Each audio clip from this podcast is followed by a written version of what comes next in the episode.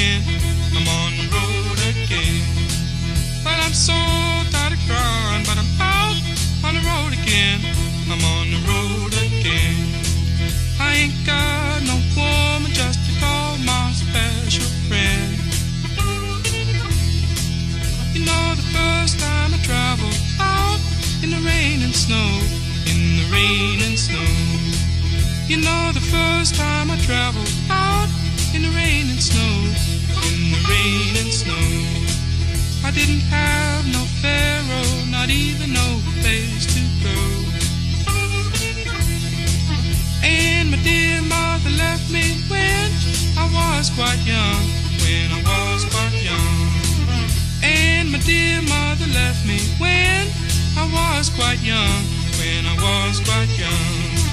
She said, Lord, have mercy on my wicked son.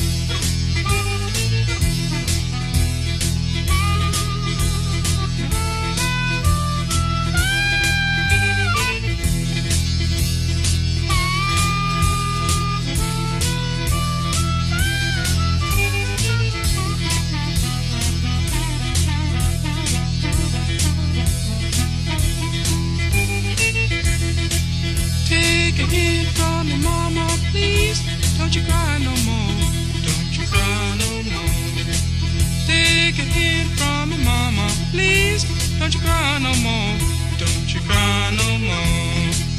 Cause it's soon one morning, down the road I'm gone.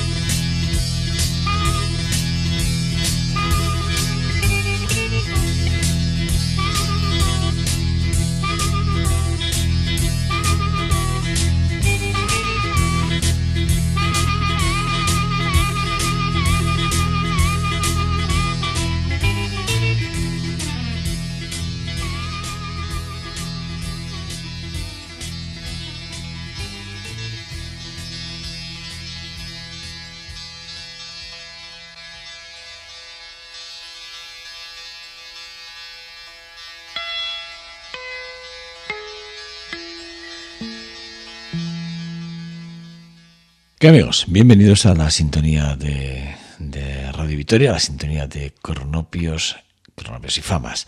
Reciban los saludos desde el control técnico de Pachi Meave y de quien les habla Joseba Cabezas.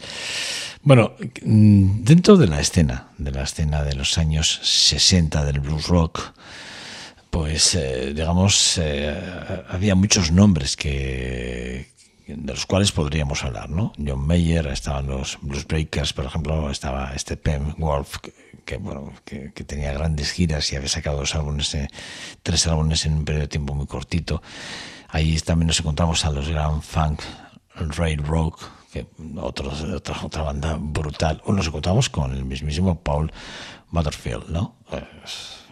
Es una, era una escena en la que grandes nombres, repito, del blues y del rock estaban, bueno, copaban prácticamente todas las listas y las giras internacionales del mundo mundial. Pero en medio de todo, de todo este, de este mare de grandes nombres aparecen una banda que a mí a mí personalmente me gusta mucho y que hoy quería, es, bueno, es, la banda con la que hemos arrancado, ¿no? Este Can I Hit. Eh, a, mí eh, Can I eh, me parece que es una de esas grandes bandas que sobreescribieron, si me lo permiten, los términos de blues rock de los años 60, ¿no? Ellos toman el nombre de, de, una canción que escribió ahí por el año 1928 Tommy Johnson, aquel Can I Hit Blues, que hablaba de un tipo que se bebía el combustible para cocinar, ¿no? Eh, y bueno, pues de ahí sale, sale el nombre de la banda, la banda que la forman dos, dos grandes músicos, un vocalista como es Bob, Bob Hitz y, el guitarrista Slide de Alan, Alan Wilson. ¿no? Para mí, dos musicazos, dos, dos intérpretes geniales y que, que son capaces de, de, crear, la verdad, un estilo como el, el, o, fusionar de alguna forma el blues, el, el boogie, el rock, como hemos podido escuchar en este On the Road Again, ¿no? que, bueno, pues que, que fue uno de los grandes éxitos de, de, aquel, aquel segundo disco, que resultó ser uno de los clásicos que bueno pues que hoy todo el mundo lo, lo lleva a fórmulas muy importantes no de hecho eh, el enfoque del, del funk blues similar a las leyendas de Johnny Lee Hooker está muy presente siempre en, la, en, esta banda de Kanye Head que acabamos de, de escuchar. Hay otra banda que a mí, bueno, pues que hoy también queríamos tenerla muy presente, bueno, banda, un dúo, que a pesar de, de, que a mí el señor Turner, Ike Turner, no me, no me caiga bien mm, por, por toda la biografía que nos hemos leído de Tina Turner y que, bueno, pues nos hemos roto las vestiduras en más de una ocasión cuando hemos leído y nos ha dolido, ¿no? Todo lo que Ike Turner era capaz de hacerle a Tina Turner como mujer. Bueno, pues, bueno, pero al margen de, al margen de, ese hecho que es que fue gravísimo y que por entonces bueno pues parecía que pasaba que, que podía pasar desapercibido no la sociedad en la que vivíamos a desgracias ya no estamos en esas. Bueno pues sí que es verdad que, eh, que Ike Turner y Tina Turner bueno pues o Ike y Tina Turner grabaron aquel Come Together en el 1970 eh, aquel I Wanna Take You de Hager que a mí me parece que es un temazo brutal, que, que además ya no es que sea un temazo brutal, es que además eh, para mí es uno de esos discos que, que, a partir de los años 60, en muchas de las giras que ellos hacían en vivo, eh, apoyados con una, con una gran banda, con la banda de, de los King of the Rap Time, eh, bueno, pues a mí me parece que ellos tenían un, frente abierto tremendo a nivel internacional. ¿no? El dúo fue, una, fue considerado uno de los mejores y los más duraderos eh, durante muchísimos años dentro del conjunto del R&B y a partir de ahí pues sí que es verdad que bueno pues que consiguieron no eh, consiguieron que, músicos como como como Brown o de los Famous Flames, bueno, pues eh, llegar a hacer actuaciones juntos con ellos y bueno, la verdad es que, bueno, pues un momento importante para la carrera de, de Ike y, Tina Turner, sin lugar a dudas. Bueno, hay, hay temas eh, como aquel I Fall in Love, que, que les voy a decir, o aquel de, de River Deep, de Mountain High, que creo que, que se, creo que eran los, los temas, ¿no? repito, el, el, el, álbum que a mí me gusta es el que les, el que les presento, que para mí es un clásico, ¿no? Sin lugar a dudas, que es este Coming Together. Bueno, pues con Tina Turner, con Tina Turner y con Ike Turner, o con Ike y Tina Turner, continuamos en, esta, en este programa de Croperos y Famas.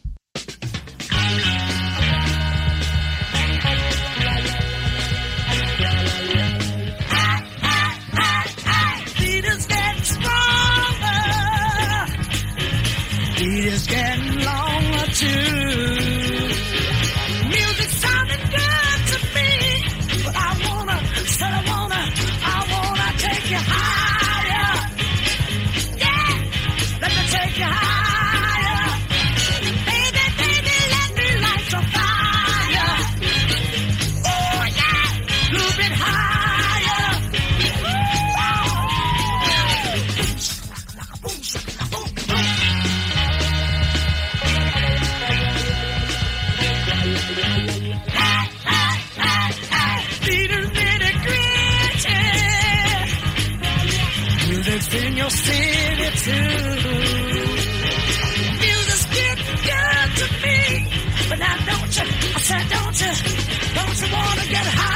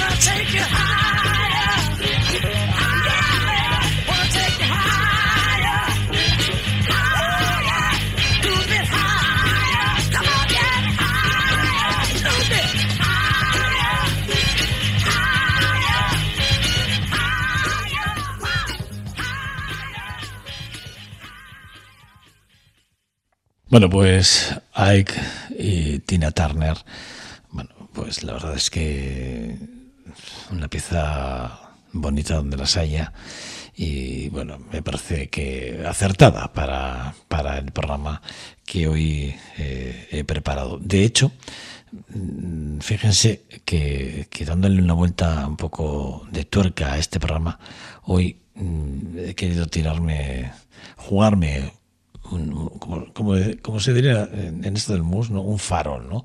Pero no, no, es un farol como tal. Mire, yo eh, no soy un norma. Bueno, los que me conocéis sabéis que soy un gran amante de, Giacomo Puccini, ¿no? Eh, Para mí el, para mí el compositor italiano eh, cuando compuso el Turandot, eh, ambientada en la China eh, milenaria, que cuenta la historia, la cruel historia de la princesa Turandot, pues eh, que si no se no la han visto, yo les aconsejo que, que vean esa ópera y que, que escuchen y lean los textos. eh, si saben italiano, pues muy bien, pero si no, pues lean textos eh, subtitulados, pero cuando habla de, de, Turán- de aquella princesa Turandot, quien en venganza a una antepasada milenaria decapitaba a sus pretendientes si no le respondían tres a, tres adivinanzas, pues es una, para mí es una de las obras más, más bellas escritas jamás, una de las obras más bonitas jamás escritas. A mí, propiamente, esta, en No son Dorman, esta, esta parte de, de- de- de la ópera, me parece que es una- un, auténtico, un auténtico lujo. Eh, sí que es verdad, ¿no? Que, que, estamos eh, siempre escuchándola, o la hemos escuchado siempre en voces de, tono- en, de- en voces de tenores, ¿no? Eh, desde Plácido Domingo. Eh, eh, el, gran maestro Miguel Fleta, que, fue un tenor excepcional. Bueno, pues Luciano Pavarotti, por supuestísimo, quien es quien probablemente más la popularizó, si me lo permiten. Pero bueno, Andrea Bocelli creo que hizo una versión que a mí no me hacen tanta gracia como, como otras, porque bueno, pues no, la, digamos que la técnica de, de, de, An- de Andrea Bocelli como tenor, bueno, no me acaba de convencer, pero bueno, son cosas mías. Pero escuchar esta pieza de, de manos de, un- de una mujer y además en, voz de una mujer perdón y además escucharlo en, en- en un tono que no tiene nada que ver con el tenor y sí con el barítono pues es, es tremendo a mí cuando yo escuché por primera vez esta canción y eh, de aquel álbum de aquel ah, del álbum de Aretha Franklin de The Wells eh, in the Crowd de All Star Duets eh, with the Queen es eh, un álbum que publicó eh, ya hace ya unos añitos creo que 2007 fue cuando se publicó aquel álbum. Un álbum en el que bueno pues canta con, bueno canta. Eh, en este caso sí por ejemplo Jan Villan Flash la canta con, con Richards sí que sí que recuerdo. Cuenta eh, un dueto con con Eurythmics con Annie con Annie Lennox con George Michael. También canta un, un tema con Frank Sinatra también genera aquel aquel dueto que aquel fue, fue publicado en el 93 lo que pasa es que son duetos que o sea 86 por ejemplo con que Richard canta en el 86 en el creo que el dueto grabado con, con Annie, Annie Lennox creo que está publicado en el 85 en el 93 está lo de Frank Sinatra. Bueno así lo noticé no o sea quiero decir que con Wendy Houston creo que fue en el 89 cuando grabó aquel, aquellos duetos. Bueno es un disco que a mí me gusta mucho. Y aquí está este No es un Dorma que a mí sinceramente me pone los pelos de punta que es, un, es una pieza que, que la cantó en la ceremonia y además he cogido el directo de la ceremonia del 98 en, los, en el 40, los 40, el 40 aniversario de los Grammys y ella lo canta en directo a mí me parece que bueno rápido con la New York Recording Orquesta o sea a nivel brutal. Yo quería hoy hacerle un guiño para mí, para uno de los grandes como es Giacomo Puccini y hacerlo con una de las grandes como es Aretha Franklin, juntar dos, dos estrellas del firmamento, traerlas aquí a este pequeño programa que hoy nos une y hacerlo de esta forma tan maravillosa. Créanme, en No Son Dorman, en la voz de Aretha Franklin es otra joya a no perderse.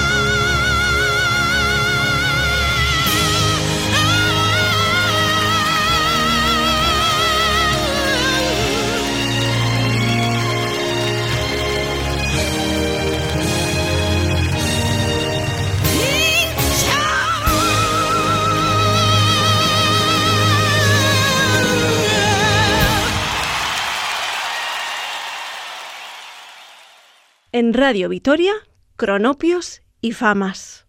Con Joseba Cabezas.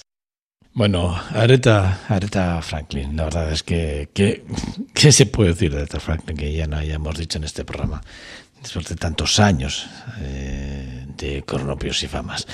Pues poco podemos decir, poco más podemos añadir de, de su carrera. Decir que este álbum, que G. Wells, eh, Wills, perdón, G. Wills, en The Crown, All Star Duets, eh, with the Queen es un, es un álbum que recopila eh, recopila los, los duetos que durante su carrera ha hecho.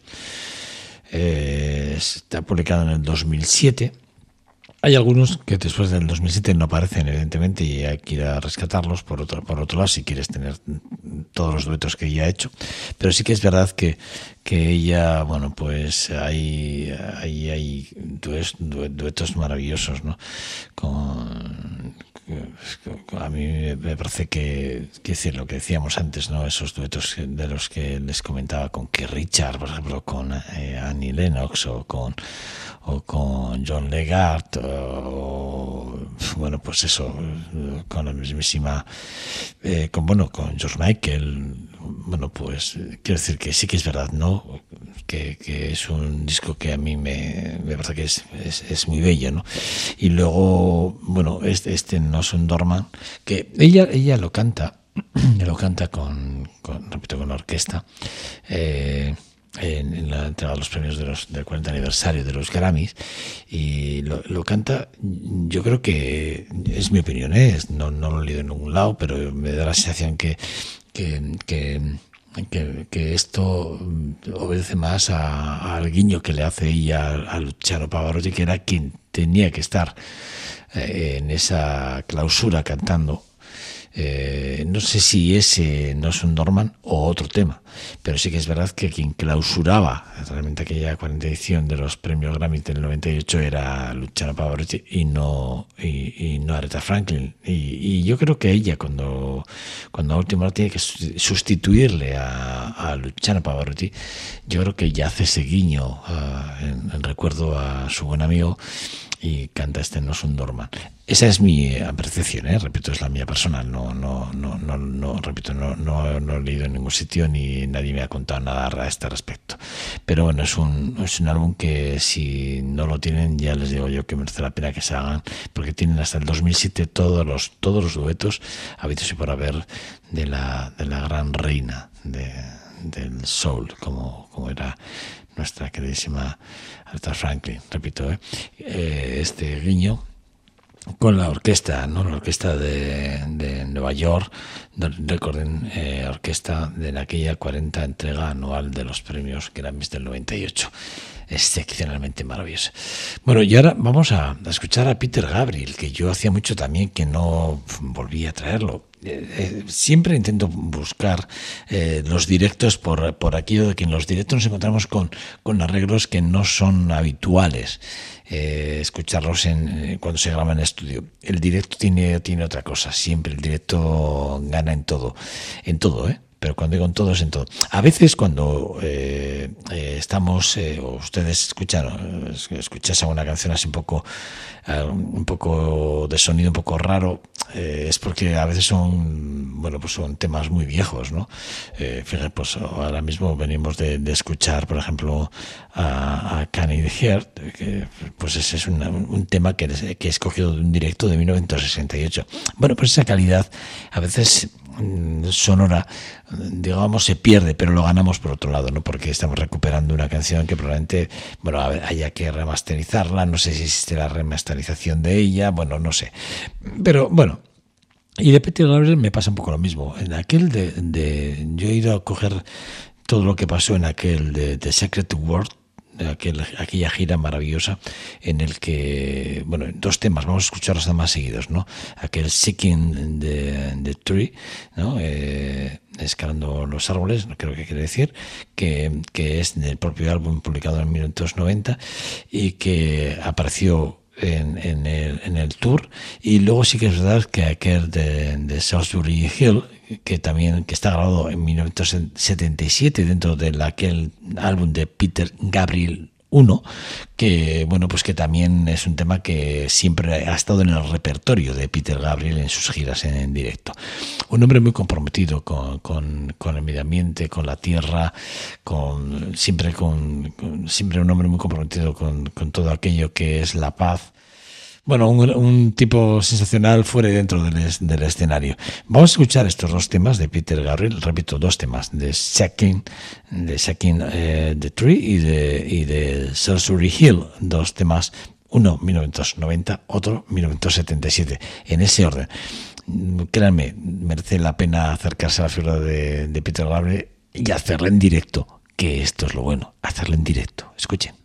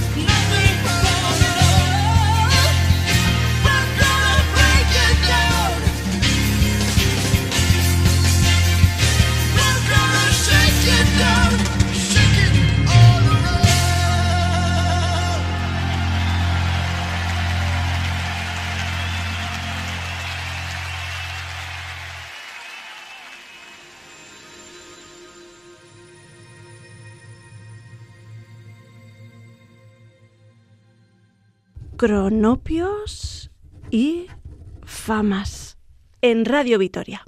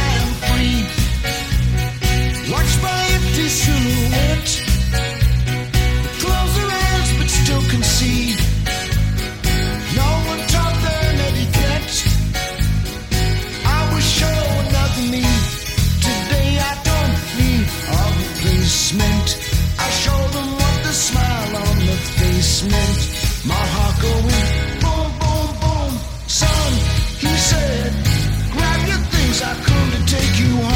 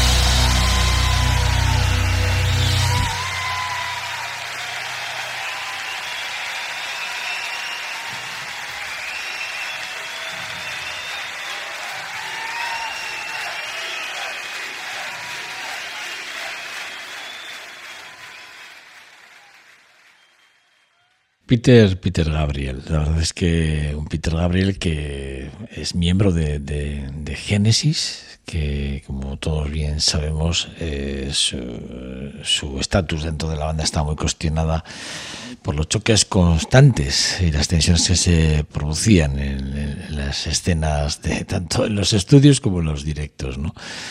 Eh, Peter Gabriel que, bueno, pues eh, no está exento de, polémica, él mismo ya en sí, ¿no? Quiero decir que sí que es verdad que él, como miembro de Genesis, una, una banda que, ha sido y lo es, eh, sum- sumamente importante, ¿no? Sin lugar a dudas, porque en esa banda, pues hay que recordar que estaba Peter Gabriel, estaba Anthony Fields, eh, Chris Stewart, John Silver, John Matthew, Ma- Matthew, perdón, Mike Bernard, eh, Steve Hackett y Ray Wilson.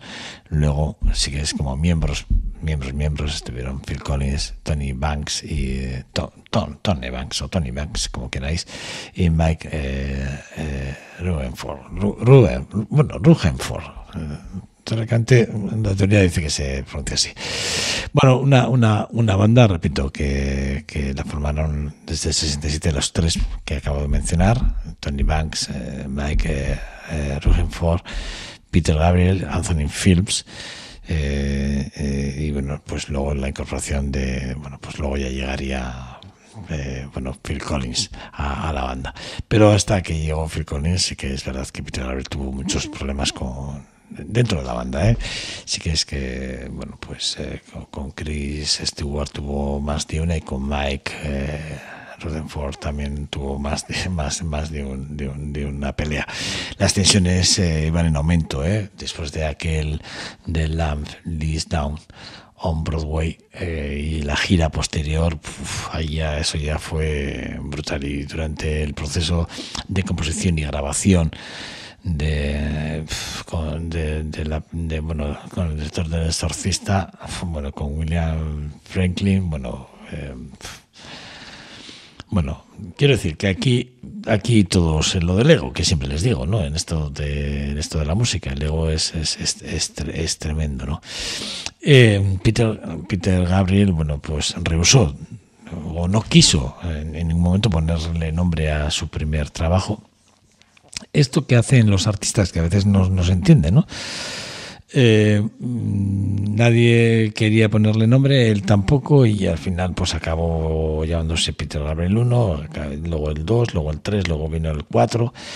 Y bueno, los diseños de las portadas, eh, las tres primeros son conocidos como, como el card, como el, el eh, luego está Scratch, que creo que es un rayón. Milft, que creo que es derretido, y respectivamente, bueno, las referencias en las portadas siempre ahí han estado, bueno, pues eso, muy, muy, muy, muy detrás.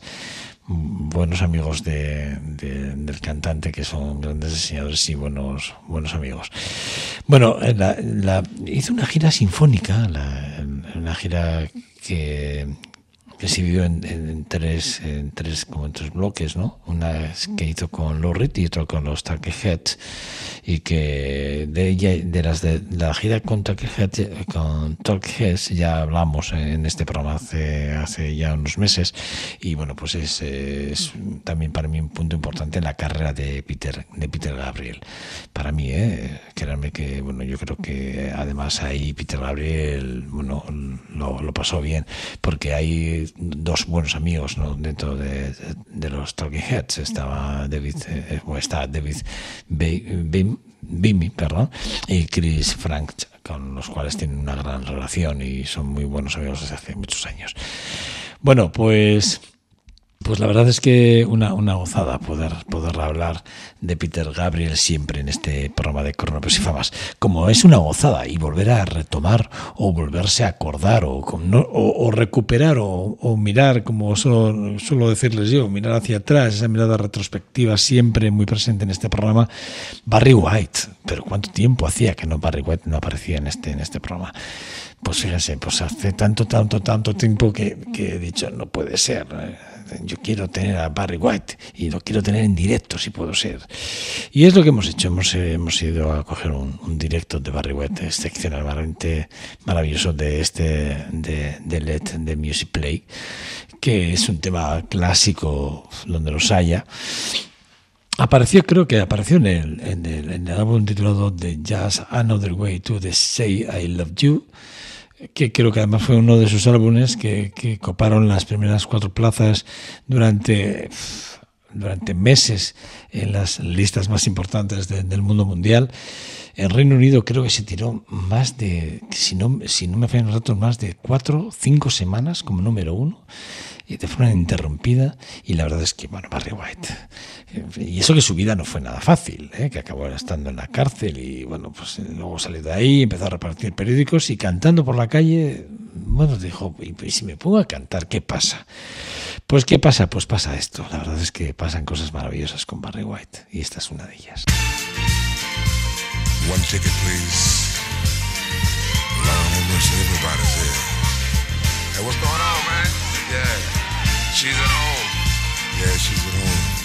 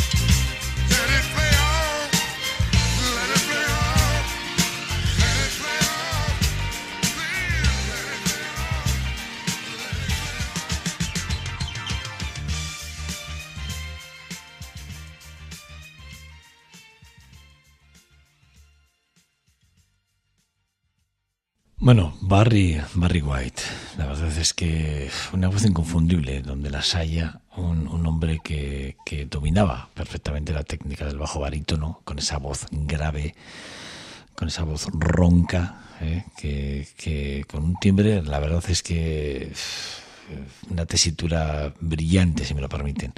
Eh, dentro del, del rhythm and blues del soul, con esa voz, pues evidentemente y con ese gusto que tenía como compositor y como letrista que lo era, pues bueno, pues eh, yo creo que todo el mundo, ¿no? Eh, eh, quedó realmente, bueno, maravillado con, con, con él, ¿no? Y con, con su forma de cantar, ¿no?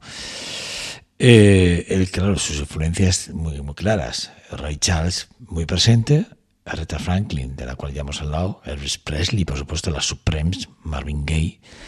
eh, Isaac Hayes. Bueno, pues pues, pues también está presente en, eh, en su, en su forma de entender. Él, él se creó en un, él, él se crió en un gueto, en un gueto en Los Ángeles, en un seno de familia, en una, un familia muy, muy, muy, muy pobre. ¿eh? De hecho, eh, él ya con 10 años ya estaba en las pandillas de allí de su gueto y bueno, a los 15 años junto con su hermano, con Darrell Lionel eh, White, pues bueno, pues fueron detenidos durante más de dos meses, llevados a cárcel por, a la cárcel por haber robado neumáticos, ¿no? Bueno, ahí la inspiración de, ese Isn't Not eh, No Never de, de Elvis Presley fue el que le cambió la vida. ¿eh? Una canción le cambió la vida y se convirtió en lo que llegó a ser durante prácticamente toda una carrera porque murió en el 2003. Barry White, maravilloso. Barry White, que espero que sea, no sea la última vez que aparezca en este programa, por supuestísimo. Y bueno, y para concluir, para finalizar ya este programa, vamos a hablar de Steve Wonder y nos vamos a ir a un momento clave en su carrera, cuando, cuando él rompió, renegoció de alguna forma su contrato con Motown al cumplir la mayoría de edad, que en Estados Unidos, pero entonces era 21 años siguiendo el control de todas sus creaciones, ¿no? Por un lado, en, el, en ese año, en el 72 también, además, eh, ya una vez ya cumplido los años y haber recuperado todo, hizo una gira con los Rolling Stones, eh, como lo hiciera en su día Ike y Tina Turner, y evidentemente, pues ese público, el público del rock que, que vio, eh, pues bueno, pues vio y escuchó la música de, de, de Steve Wonder, pues hombre, pues eso le produjo ya un, un acercamiento a un público mucho mayoritario, sin lugar a dudas. La clave está cuando él publica aquel The Talking Book, eh, con aquel single de Superstation y aquel You Are the Sunshine of My Life, que es el tema que vamos a escuchar ahora, que para mí son do- dos de las mejores canciones escritas nunca en la historia de Steve Wonder, sin lugar a dudas. Y la- el punto de inflexión para que se diera a conocer en todo el mundo fue cuando Frank Sinatra decidió cantar este You Are the Sunshine of My Life y fue cuando, bueno, pues ya a partir de ahí, pues bueno, ¿qué quiere que les diga? Pues esto fue un, sin parar, ¿no? Eh, y la verdad es que Steve Wonder siempre... desde ahí, bueno, desde ahí ya antes, ¿no? Por supuesto, pero desde ahí cuando se dio a conocer, pues nos hizo felices a todos los que nos hemos acercado a su vida de una u otra forma. Bueno, pues con él nos despedimos. Reciban los saludos de Pachi Meave y de quienes habla Joseba Cabezas. Gracias, Agur. En Radio Vitoria, Cronopios y Famas. Con Joseba Cabezas.